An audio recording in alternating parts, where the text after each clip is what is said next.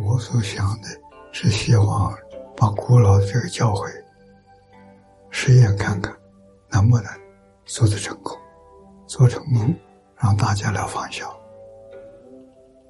我要做的话是，能做三个实验。第一个是教育，教育用中国古老的教科书，古老的教科书，小孩从两岁上学，两岁开始读书，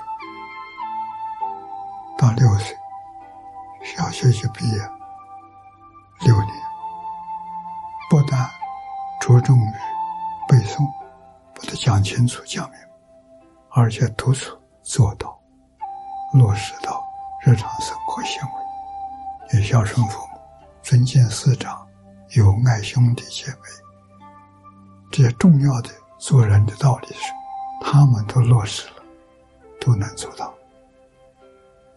现在找老师还有几个，再过十年了，老师没有了，很可怕。所以这老师有很多我认识，我跟他谈起来，他们都非常热心，都希望要这样做法，这种好好事情。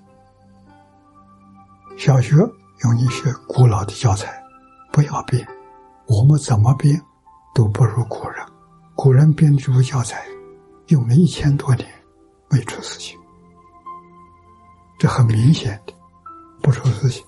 现在编的教材，年年都要修改，总没有满意的事，不如。所以对古圣先贤要有尊重的心，啊，要有佩服的心。我们跟他比，确实差得远。中学教育用四书五经，大学教育用群书治要。现成的教材，孩子们学了，马上就管用，他就能替国家服务，能造福社会。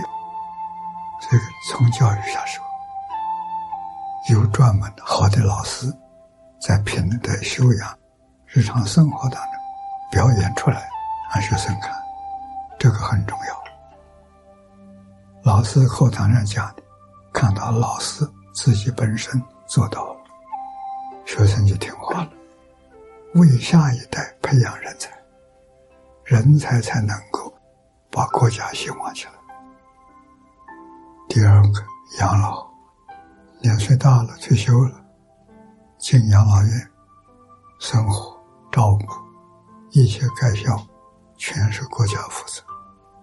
让老年人过一生当中最幸福、最快乐的生活，一般人无法想象。这让你老人的，从早到晚满面笑容。老人的娱乐要顺其所好，他所喜欢的设施通通有。文化水平高的，他的快乐在琴棋书画。我们的开馆请老师教，他天天可以接触到。其次一等的剧本、戏剧、评剧、昆腔这些，他们都懂，都有人教，都有人表演。再就是地方戏曲，中国地方太大，每个地方都有传统的这些娱乐，都把它找回来，培养学生，训练者。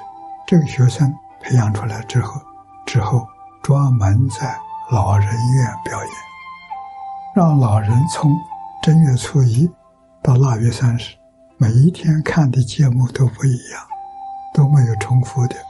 你这中国东西多好！所以老人享福是老年人，年轻人要读书，比如他用功，中年替社会服务。老年又养老，变成世界上最理想的一种生活。我们把它做出来，把它找回来。中国过去有，历史上看得到，有记载。中国的教育是为人服务。